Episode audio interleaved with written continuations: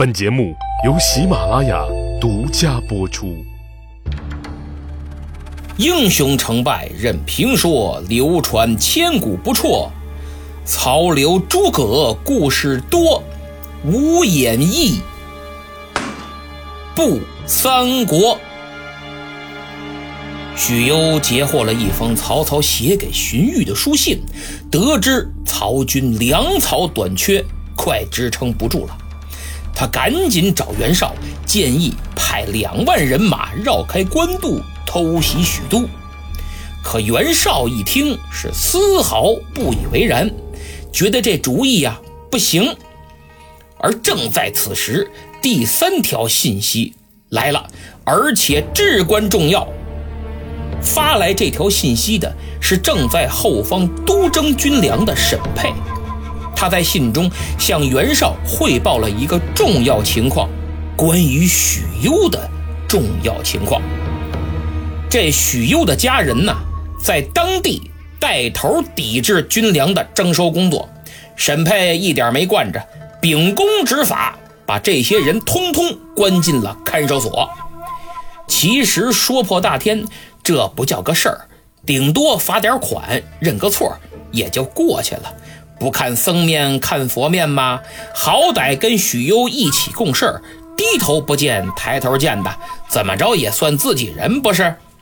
但沈佩在信中最后几句话可要了亲命了。他提醒袁绍说：“这许攸可是曹操年轻时候的好友啊，您得多加小心。”哎呦，这沈佩什么意思呀？为什么要这么做呢？原因就是咱们前几回所说的，大战开始之前，袁绍集团的内部斗争。沈佩跟许攸素有下隙，哎，就是关系破裂，无法弥合，一直合不来。他俩一个河北，一个河南，分属不同的山头。沈佩这次抓住机会，自然是要狠狠地告他许攸一状，而且沈佩说的还都是事实，并非栽赃诬告。这袁绍本来就对刚才许攸出的计谋不感冒，觉得是个馊主意，再加上沈佩的这封书信，他瞬间对许攸产生了狐疑之感。他一琢磨，好你个许攸啊！不仅家里人抗命不交军粮，你又跑这儿来拿个馊主意对我好一顿游说，安的什么心？你是帮助曹操啊？帮助曹操啊？还是帮助曹操啊？想到这儿，啪，他把书信往桌上一摔，脸拉的老长了。许攸一看，这怎么了？这是？他赶紧把这封信拿起来一看，是倒吸一口凉气呀！顿时脊梁背都发凉啊！因为他从袁绍这意味深长的复杂眼神中看到了隐藏的深意，这是一种恐惧，深入骨髓的恐惧。他跌跌撞撞，脚都不听使唤了，自己怎么走回的营帐都不知道。许攸用颤抖的手擦着额头上斗大的汗珠，顿感绝望。他心想：家人被抓，自己又在袁绍面前彻底失去了信任，沈佩之流肯定不会轻易放过他的，所以今后的下场是直接可以预见的。田丰居寿就是活生生的例子。怎么办？生存还是死亡？许攸并没有像哈姆雷特那样纠结，他毫不犹豫地选择了前者，并且马上现在立刻 right now 就付诸了行动，连夜投奔曹操。党争，这只巨型蝴蝶的翅膀终于再次煽动了起来，而且直接掀起了风暴。官渡之战的天平就此完全倾斜向了曹操一边。同时期有位大文学家、书法家，名叫蔡邕，蔡文姬的父亲。有一次，大才子王粲来访，蔡邕一听，马上迫不及待地出门相迎，以至于慌乱之中把鞋都穿倒了。于是历史上留下了著名的典故“导履相迎”。而此时正在被奇谋困扰的曹操，听到故友许攸来投，更是激动不已。哎，比老前辈蔡邕忙乱多了，连鞋都没来得及穿，光着脚丫子就跑出来相迎。一见许攸是纳头便拜，直接磕头了。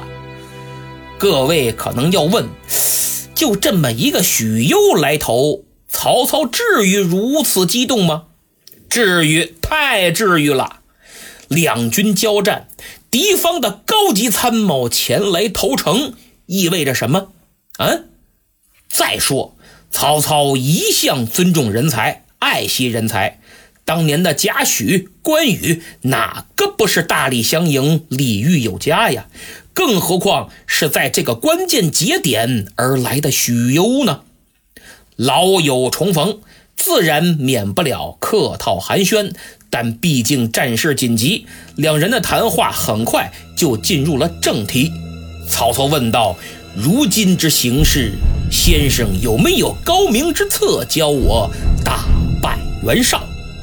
许攸微微一笑：“呵呵呵呵呵，莫看袁绍人马众多，我有一计，不出三日，必可大破。”曹操一听，顿时俩眼直冒绿光，真好比沙漠里即将渴死的人看到一片绿洲水源，大水里快被淹死的人抓住了救命稻草。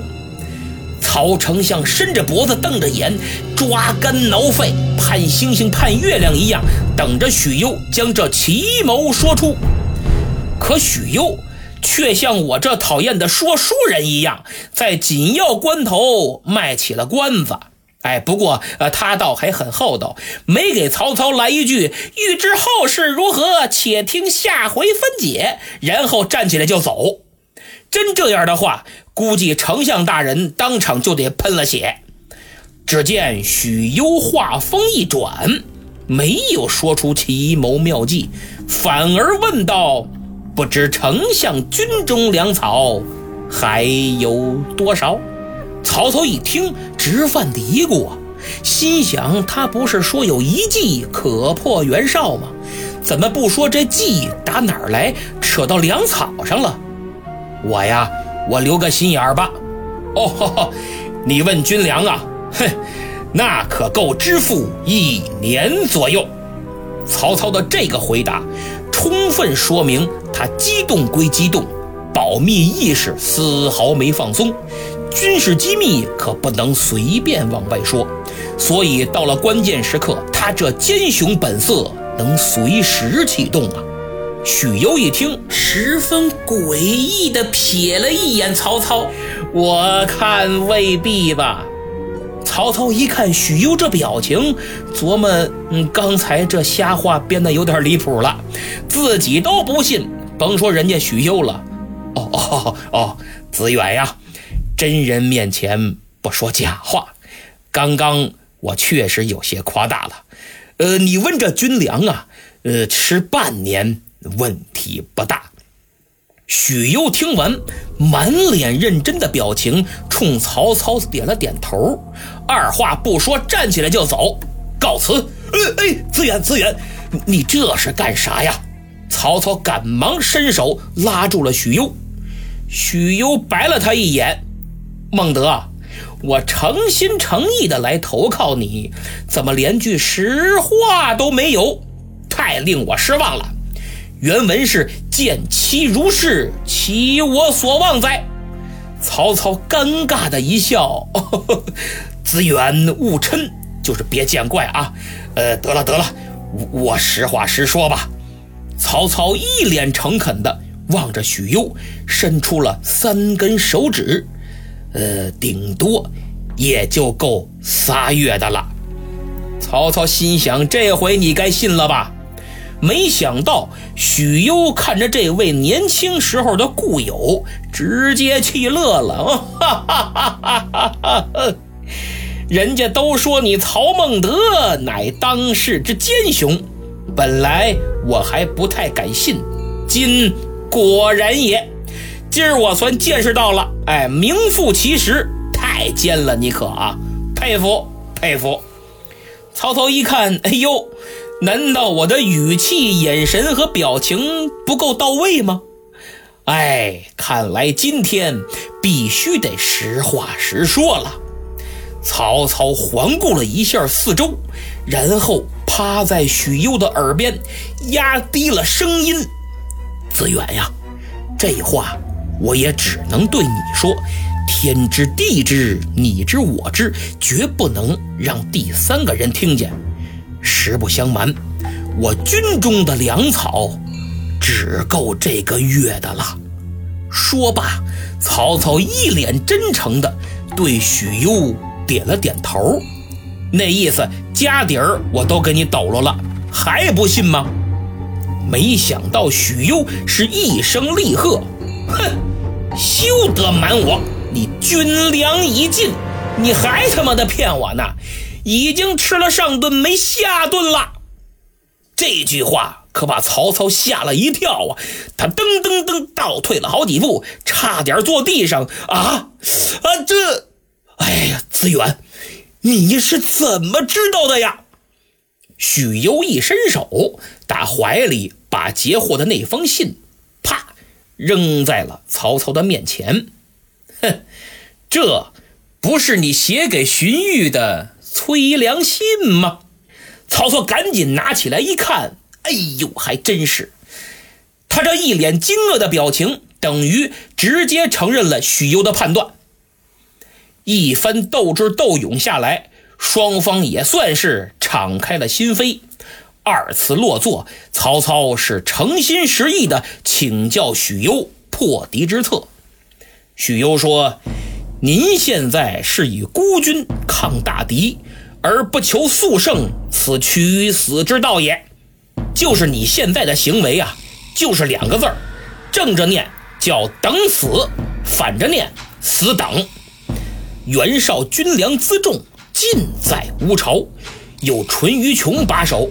此人嗜酒无度，公可选精兵，诈称袁绍派去的护粮之军，趁间烧其辎重。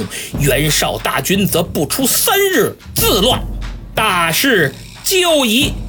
曹操听罢，一拍大腿：“中，就这么着。”他当即命手下安顿好许攸，命荀攸、曹洪守住中军大寨，夏侯惇、夏侯渊在左，曹仁、李典在右，把守官渡。自己亲自挑选五千精兵，率领张辽、许褚、徐晃、于禁，化妆成袁绍的人马，皆束草负心。就是这五千人马，都背着干草和柴火。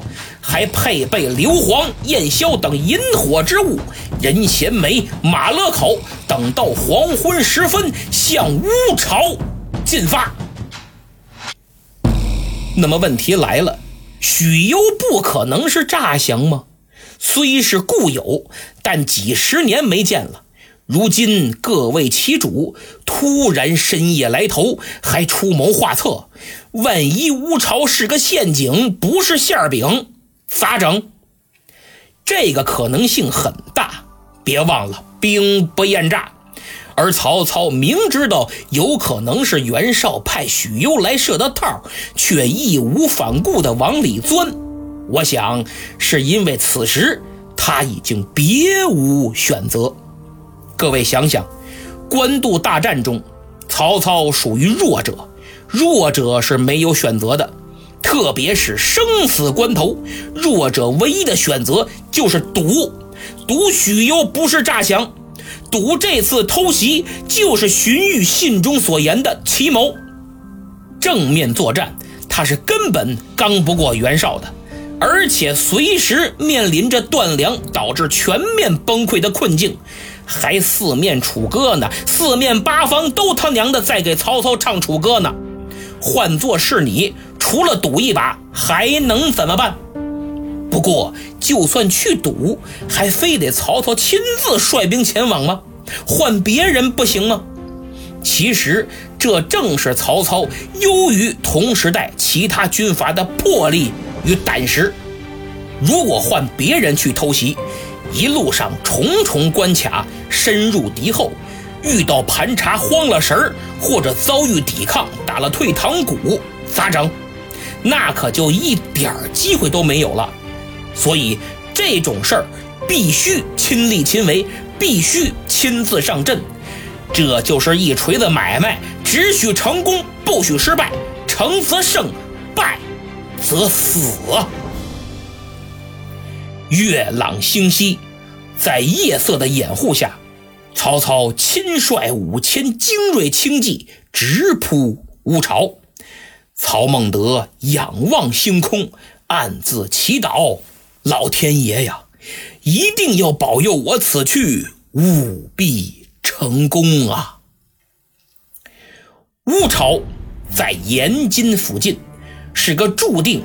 要在历史上留下自己名字的地方，毕竟，呃，它跟鸟巢仅仅差一点儿啊。一路上，曹军果然受到盘查。按照计划，他们回答说是蒋齐将军的人马奉命前往乌巢护粮。由于都是河北军的装束，挑选出的又都是精锐，个个经验丰富，沉着冷静。面对盘查毫无破绽，所以就都被当成了自己人，一路上有惊无险。四更时分，终于抵达了乌巢。曹操放眼这么一看，好嘛，只见粮垛堆积如山，军械、帐篷等物资更是不计其数，真是叹为观止啊！不过没时间感叹，曹操立马吩咐军士。点火！随着一声令下，军士四散开来，不大会儿功夫，熊熊大火就冲天而起，瞬间照亮了天空。三国时代的三大战役都以火攻取胜，而这乌巢就是第一把火。一见粮仓起火，淳于琼手下负责巡逻警戒的两名副将急忙率兵前来，奔着曹军就杀过来了。探马赶紧禀报曹操，说一哨援军的人马从后面杀来。曹操说：“不理他，只管放火，贼兵不到身后，绝不准迎敌。”得令。曹操现在是顾不着许多了，放火要紧。此刻，四百年前楚汉相争时破釜沉舟、背水一战的彪悍精神，在曹操的身上一次性全部爆发。他是有死无生，向死而生。在曹操的激励下，手下兵马个个奋勇，人人争先，豁出性命拼了。一时间，人声鼎沸，战马嘶鸣，烟火弥漫，杀声四起，乌巢是乱作一团。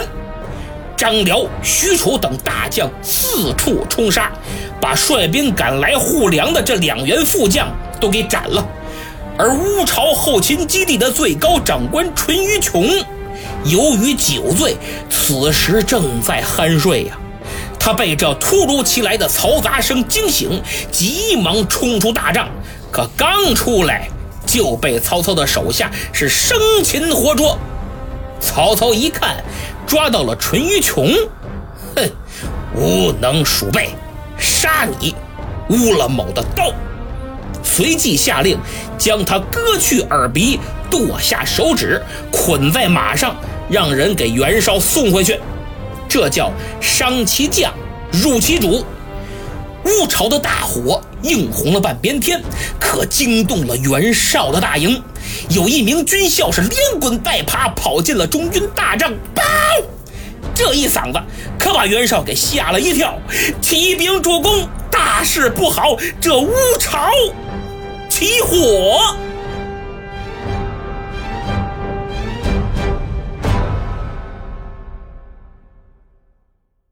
好，上期节目抢到沙发的是曹家五少爷曹冉、曹子忠，这也是位老朋友，名字倍儿霸气啊！下面呀，隆重介绍一位非常有才、有文化的听友，叫瀛州仙药的马甲儿，他在上期节目写的评论非常棒，我给大家念念啊。以官渡，孟得兵少，妙用奇谋破袁绍。探赤壁八十三万，付之一炬几人还？同是以弱敌强，以少胜多；同是隔水相聚，隔岸扎营；又同是兵多将广者败，兵微将寡者胜。巧之至矣。这正是兵不在多，在于精。以一敌时破袁公，征讨江东声势大，败于周郎树蒙冲。哎呦，真是文采与文化并重。更让我钦佩的，人家还是个篆刻高手。大家可以看看他的评论啊，有一张图，就是他刻的章，内容是三国严楷，我名字的专辑和我的名字，还刻了一个无演义不三国这几个字儿的章，真是非常有纪念意义。拉菲老师看了以后也赞不绝口，他还希望您能给他刻个姓名章，该多少钱？咱给多少钱啊？这位听友也很爽快，已经答应说等几天有好料子一定做，行。那就等您联系我啊！其实咱们听友中有才的真不少，写诗的也挺多。比如老朋友笋下滑杠 ff，我几乎期期都点他。他不仅大力宣传咱们的节目，他的朋友圈除了咱们的节目，别的一概都没发过啊。他在第四十三回屯土山约三世也写了首诗，各位可以去看看，也很不错。时间关系，我就不念了啊。以后再写新的，咱再念。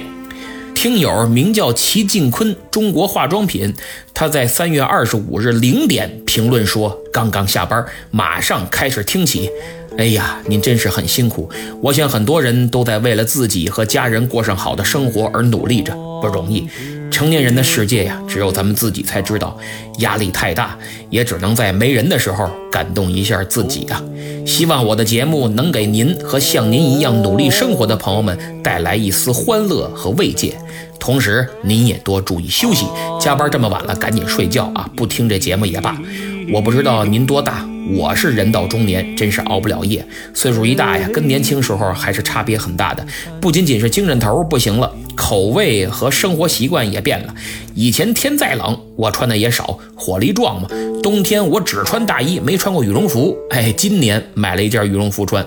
以前就爱喝凉的，水稍微温点儿都觉得烫嘴。现在我是天天都喝茶，还开始关注养生了。而且茶中滋味细细品来，跟写节目品味历史异曲同工。我经常是一杯茶，电脑前一坐，开始创作。那么今年头春茶已经开始了，咱们正好有一位听友是做微商茶叶的，现在我喝的就是他家的茶。他主做白茶，借机会让我转告大家，奢系白茶二零二一年。白毫银针预定已经开始，有爱喝茶或者想送礼的听友可以添加微信幺八五幺八幺六四幺二三幺八五幺八幺六四幺二三，验证信息填写明末三国，就能享受特价优惠并加送好礼。喝完了茶，最后说两位要求点名的朋友，他们是浪子天行和严老师的粉丝，这都是忠实的听友，希望你们继续支持。好，今天就到这儿。有想买《三国演义》原著的朋友，请点击购物车图标。如果觉得节目不错，请您订阅、评论、分享，特别是在朋友圈转发，在下感激不尽。